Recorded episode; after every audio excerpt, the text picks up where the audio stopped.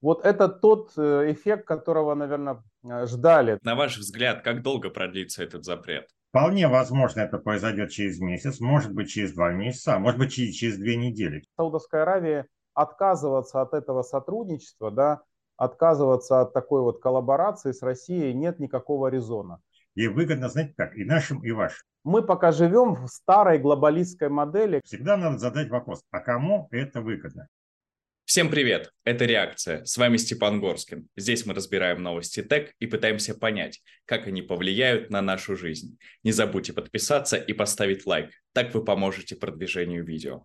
Главное на сегодня. Правительство ограничило экспорт топлива, Саудовская Аравия развернулась к Азии, а нефтегазовые мейджоры не верят МЭА. Сегодня с нами независимый эксперт, доктор экономических наук Леонид Хазанов – и руководитель Центра анализа стратегии и технологий развития ТЭК РГУ нефти и газа имени Губкина Вячеслав Мищенко. Леонид, Вячеслав, здравствуйте. Добрый день. Здравствуйте. Перейдем к обсуждению первой темы. С 21 сентября в качестве меры на топливный кризис правительство ввело ограничения на экспорт бензина и дистоплива из России. По оценкам экспертов, под запрет попало 95% экспорта топлива. Вячеслав, вопрос к вам. Как можно расценивать эту меру? Действительно ли правительство проявило силу и наказало непослушных нефтяников, которые решили подзаработать? Ну, можно и так трактовать. На самом деле, конечно, ситуация достаточно кризисная, раз пришлось прибегнуть к таким мерам. И связано это в первую очередь, конечно, с э, возросшей э, привлекательностью экономической э, экспорта. То есть зарубежные рынки в силу того, что отечественная валюта рубль достаточно серьезно потерял за прошедшие месяцы, плюс выросли сами цены на зарубежных рынках, на так называемая, так называемая экспортная альтернатива. Ну, соответственно, в совокупности это дало такой вот, э, может быть, я не могу сказать, что неожиданный результат, да, но а, привлекательность экспорта возросла очень существенно, и поэтому появилось много желающих, которые покупали продукт, в том числе на бирже или покупали его на внутреннем рынке для того, чтобы использовать на внутреннем рынке, но тем не менее а, различными способами пытались и вывозили а, вот этот ресурс за рубеж, ну и, соответственно, наращивая вот этот вот дефицит или там оказывая все больше и больше давления на внутренний рынок как по уходу объемов, так и, по сути, по росту цен. Мера, конечно, кризисная, поскольку такого прямого вмешательства, как запрет на экспорт, причем практически тотальный, я не помню за последние, ну, по крайней мере, два десятилетия точно. Поэтому были различные да, а, попытки как-то ограничить или контролировать. А, речь шла вначале, вы помните, о а, контроле или там исключении серого экспорта из вот этих схем, ну, о, о чем я сказал, да. То есть ресурс, который покупался для продажи на внутренний рынок, уходил на экспорт. Вот об этом сначала, об этой мере а, говорили на всех уровнях. Но в результате мы получили а, общий запрет, ну и, соответственно, моментальная реакция действительно та, которую ждали, то есть цены стали падать, как биржевые, так и внебиржевые, существенно, там свыше 10%, двузначные проценты падения, да, то есть это, с одной стороны, очень, ну, в общем-то, желаемая мера, да, чтобы охладить рынок, соответственно, оставить ресурс внутри страны. Идет сельхозуборочные, идут сельхозуборочные мероприятия, да, то есть действительно аграрный сектор действительно нуждается да, в этих объемах и, соответственно, по приличной там, меняемой цене, но вот это тот э, эффект, которого, наверное, э, ждали да, авторы вот этого закона, это регуляторы наши, да, Минэнерго. А, ну а что дальше, наверное, будем обсуждать э, в процессе разговора. Леонид, на ваш взгляд, как долго продлится этот запрет? Этот запрет будет э, длиться в зависимости от того, как будут себя вести цены на топливном рынке. Если цены будут продолжать падать и дальше, соответственно, запрет сохранится. Потом, скорее всего, цены выйдут на некое плато э, и расти не будут. И, соответственно, на основе мониторинга цен наше правительство и будет принимать решения. Да? То есть снимать запрет или не снимать запрет. Но во главу угла будет стоять вопрос о обеспечении внутреннего рынка, о э, зимнем завозе топлива, он еще продолжается. То есть о том, чтобы были какие-то запасы топлива на всякие непредвиденные ситуации. И вот когда станет ясно, что все нормально, тогда запрет будет снят. Вполне возможно, это произойдет через месяц, может быть, через два месяца, а может быть, через, через две недели. Все зависит от того, какая будет ситуация на рынке. Возможно ли, что введут квотирование, и нефтяники будут иметь строгую пропорцию на внутренний и внешний рынок? Да, вполне возможно. А почему нет? Нефтяника могут действительно сказать, ребят, ну сколько можно так э, поступать? Вот э, вы повышали цены, повышали, мы вам ввели запрет. Давайте так, вот какой-то объем вы поставляете на экспорт, какие-то объемы вы поставляете внутри России. Подумайте о российских потребителях. Ведь нефтяникам тоже давали массу льгот, э, когда они просили. Почему вы теперь им просто не позаботитесь о покупателях бензина и дизельного топлива, тех самых простых автомобилистах, ну и, соответственно, логистических компаниях и всех, кто угодно, кому это надо. Вполне нормальная мера и очень разумная. Вячеслав, какие ваши прогнозы? Ну, давайте так скажем, тут не в нефтяниках дело, поскольку рынок устроен сложнее. То есть здесь не дело в том, кто производит нефть, да, и поставляет ее на э, нефтеперерабатывающие предприятия, а дело, во-первых, в налогообложении и, соответственно, в том, как устроен рынок внутренний.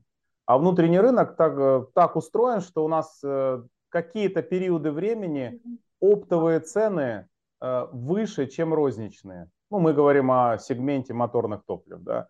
Поэтому вот э, такая кривизна рынка, она, конечно же, связана, то есть тут целая цепочка, да, связана с тем, что э, там, моторные топлива являются таким социально значимым продуктом, который влияет там, на экономические процессы, может быть триггером или там мультипликатором, да, и расходов, как бы, и а, инфляции и так далее. Ну и, соответственно, вот эти вот еще социальные такие как бы ожидания населения, что мы как нефтепроизводящая страна должны все-таки продавать бензин и дизель, ну и другие виды топлива, да, по каким-то э, очень низким ценам, это такая старая болезнь, да, поэтому здесь, мне кажется, вот такая совокупность, на самом деле, надо смотреть, вот с чем связано, расшили проблему, то есть закрыли проблему серым экспортом, как кажется, да, ну, по крайней мере, тот объем, который шел, вот по этим каналам, да, а, вместо внутреннего рынка на зарубежные, а, он сейчас существенно, ну, то есть он пока никуда не пойдет. А не считаете ли, что это как раз таки звездный час для самоваров? Запрет коснулся крупных нефтяных компаний. Нет, ну запрет коснулся в целом по вывозу да, э, товарных позиций, такие как различные бензины, дизельное топливо. Но вы не забывайте, что самовары производят там мазут да, и различные а, другие виды, да, ну, наибольший, так сказать, выход у них.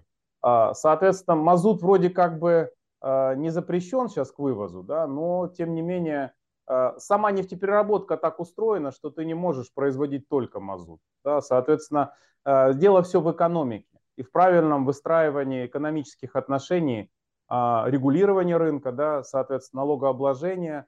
Да и я всегда говорю, в первую очередь, это те ценовые механизмы на рынке, которые используются. Мы пока живем в старой глобалистской модели, которая для нас, по сути, прекратила существование ну, вот с началом текущих событий. Вы, если позволите, вот э, я с Вячеславом немного не соглашусь. Вячеслав правильную вещь сказал, что оптовые цены часто э, превышают розничные. Но оптовые цены устанавливают нефтеперерабатывающие заводы, которые в массе своей принадлежат крупным вертикально интегрированным компаниям. И вот с этого начались проблемы. То есть они стали эти цены постоянно повышать. Там по разным причинам. У кого-то ремонтные работы, у кого-то сложности с вызовом, да просто захотели повысить, да. И вот если у нас рынок отладить, да, чтобы этого не было, тогда у нас таких кризисов и не будет возникать. А можно, да, возразить. А, смотрите, цены у нас не устанавливают э, кто-то вот э, по, из потолка, да, а, взяв какую-то цифру. А у нас, как я сказал, существует и работает старая, ну, традиционная глобалистская модель. А рынок живет э, при наличии так называемой экспорта альтернативы. И все налоги наши в нефтяной отрасли, в первую очередь, да, они рассчитываются от котировок или от цен а, западных площадок, да, будь то биржевые площадки или внебиржевые. Поэтому у производителей продукта, ну, допустим, мы говорим о топливных, да, о моторных топливах, всегда был выбор отправлять часть ресурса, потому что у нас нефтепереработка, она избыточна. То есть мы производим больше продукта, чем он нужен для национальной экономики, для внутреннего потребления. Да, и мы всегда направляли часть и нефти, и, соответственно, переработанных продуктов за рубеж.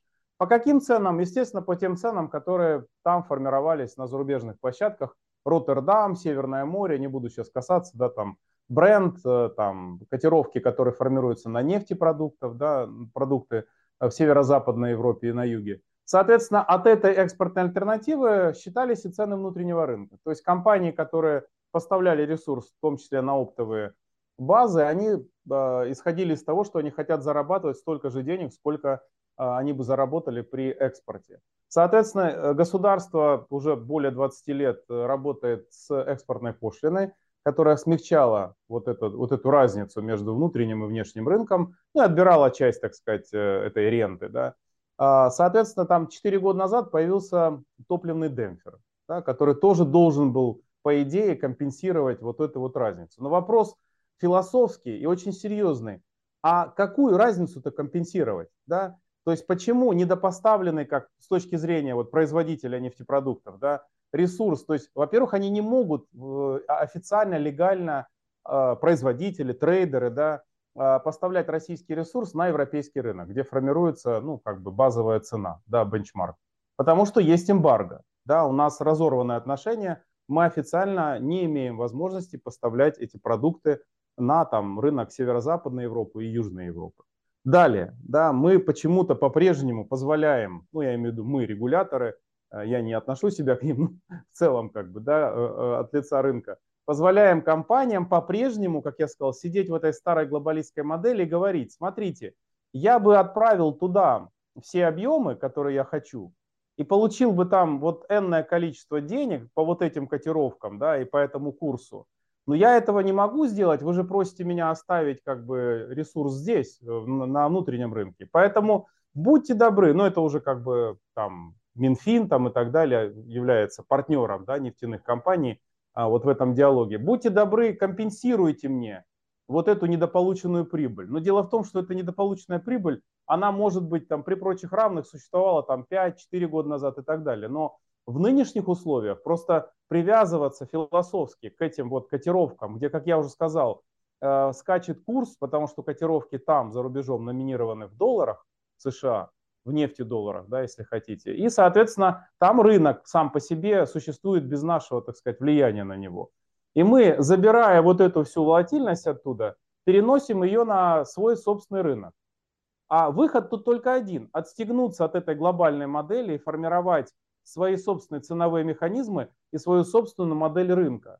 Иначе, если мы останемся вот в таком раздвоенном состоянии, и компании, и трейдеры, и любые участники там, внешнеэкономической деятельности будут по-прежнему пользоваться вот этими вот э, механизмами и пытаться заработать по максимуму. Вот как раз-таки Financial Times объявил э, запрет экспорта дизеля как проявление агрессии русскими. А не значит ли это, что и Э, отказ от российской нефти Евросоюзом, они тоже скоро объявят э, диверсии Москвы. Леонид. Да, да запросто. Да мы во всем всегда виноваты. Если тайфуны приходят в штат Флорида, это Россия виновата. Если жара в Европе, это Россия виновата. Мы во всем виноваты. Ну, объявят и объявят. Будем опять виноваты. Мы от этого жить с вами хуже не станем. Может быть, есть какие-то дополнения по первой теме? Что касается там, мер, которые приняты сейчас российским правительством по а, запрету экспорта на моторное топливо. А, разные прогнозы уже существуют за последние два дня да, с момента объявления. А, на мой взгляд, рынок так сложно устроен, что за неделю, за две недели сложно собрать вообще данные с полей. Да. Во-первых, достаточно протяженная территория Российской Федерации и потоки товара, ну, собственно говоря, а, цистерны, которые идут да, с бензином, с дизелем, а, в общем, должны дойти сначала до потребителя или там, до оптовых, оптового сегмента. А, государство должно статистически реально понять вообще, как складывается картина. Не психологический момент, который вот сейчас мы озвучили, да, там цены упали на бирже и так далее, а фактически, то есть сколько, где, в каких регионах сейчас накоплено там запасов или какой объем пришел, да, а сколько это заняло времени и так далее, что с нефтепереработкой, то есть как она сейчас отреагировала, как отреагировали ключевые производители нефти, нефтепродуктов, наши винки на эту ситуацию, потому что это достаточно такой сложный многофакторный процесс. Вот поэтому я думаю, что как минимум месяц я бы взял на чистейший мониторинг процесса, после принятия такого решения, да, после этого уже принимал бы какие-то решения, но опять же все это будет происходить, на мой взгляд, в ручном режиме. Систему сейчас создать вот в этой ситуации не получится. Поэтому ручной режим открытия, закрытия или там при открытии там, экспорта, он будет сохраняться, на мой взгляд, еще на протяжении нескольких месяцев, а может быть и года. Совершенно очевидно, э, ручной режим сейчас никуда не уйдет, все будет решаться в зависимости от мониторинга с ценами, от данных о запасах, о объемах перевозках, и только на основе этого будет приниматься конкретное решение. Поживем, увидим. Ну что, переходим к следующей теме. Саудовская Аравия смягчает условия поставки нефти для азиатских клиентов, хотя крупнейшим поставщиком Индии и Китая по-прежнему остается Россия. С начала текущего года, когда начали действовать новые ограничения ОПЕК+, Арамко сократил размер премии на свои партии для Азии до 3,5 долларов за баррель, с 10 долларов за баррель в 2022 году. При этом королевство гарантирует Индии и Китаю поставку нефти в полном объеме, несмотря на снижение добычи. Чего не скажешь о клиентах в США и Евросоюзе. По этим направлениям компания, напротив, поднимает цены, снижая объем поставок. А, Леонид, вопрос к вам. До сих пор считалось, что арабская валюта устойчива благодаря дружбе с США. А, будет ли она стабильна при э, таком э, откровенном нелояльном отношении? Хороший вопрос. Вообще прогнозировать курс валюты любой – это задача очень сложная. Но давайте попытаемся порассуждать. В принципе, она может остаться стабильной, но тут есть один маленький э, момент, на который я хотел обратить ваше внимание. Сейчас между Саудовской Аравией и США возникла очень сильная внешнеполитическая напряженность, потому что США просят Саудовскую Аравию увеличить добычу нефти, увеличить поставки на свой рынок и присоединиться, по сути, к антироссийской коалиции. Саудовская Аравия это абсолютно невыгодно. Ей выгодно, знаете как, и нашим, и вашим. А вот в этих условиях, соответственно, Саудовская Аравия усложняет, ужесточает условия поставки для США и облегчает их для азиатских государств, потому что видят там большие перспективы. Значит, дальнейшая ситуация с арабской валютой, в принципе, пока может быть стабильная, да, я допускаю небольшой рост. Спад может произойти, если что-то произойдет очень негативное. Но я пока такого негативного сценария не вижу. Во всяком случае, США на Саудовскую Аравию точно нападать не будут. А что бы вы посоветовали обычным гражданам России, которые сомневаются в рубле? Стоит ли переводить сбережения в дирхамы или, может быть, э, стоит э, перевести их в юани, там, по-моему, э, процент даже чуть повыше по вкладам. Ну, вообще не даю инвестиционных рекомендаций, но в Диохаму бы я бы пока не стал переводить. Все-таки Диохама относится к категории мягких валют, так же, как и юань. А что касается классических евро и доллара, ну вот лично у меня их нет, да. Я не думаю, что пока мы от них откажемся. Вячеслав, как бы вы объяснили такое поведение Саудовской Аравии? Дирхам – это валюта Арабских Эмиратов Объединенных, да. А, и Дубай, я напомню, является крупным финансовым и товарно-сырьевым рынком, центром, да, который последние два года, по сути, ну, а, я думаю, значительно вырос на порядок а, по, по объему операций, по объему торгуемых активов. Ну и, соответственно, российская да, часть товарно-сырьевая, то есть экспорт, который идет сейчас, как мы говорим, в страны глобального юга, в Индию, да, и далее, и, соответственно, Китай тоже частично и наращивается обслуживание в этом финансовом центре торговом, да.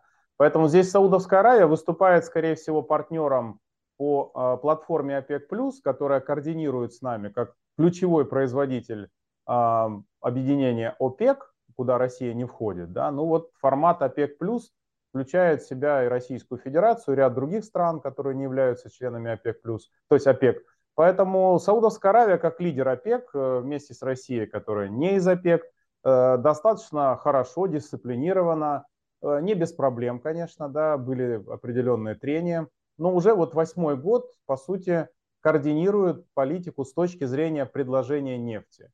Как я уже сказал, успешно, и здесь, мне кажется, Саудовская Аравия отказываться от этого сотрудничества, да, отказываться от такой вот коллаборации с Россией нет никакого резона учитывая только один факт. То, что Соединенные Штаты Америки также примерно вот 8 лет назад стали самодостаточной с точки зрения добычи и потребления нефти экономикой. То есть Соединенные Штаты отвязались от арабской нефти и, по крайней мере, в ближайшее время не планируют закупать в существенных объемах арабскую нефть. Соответственно, вопрос остается только в финансовой стабильности с точки зрения использования доллара. Скорее всего, надо думать на перспективу.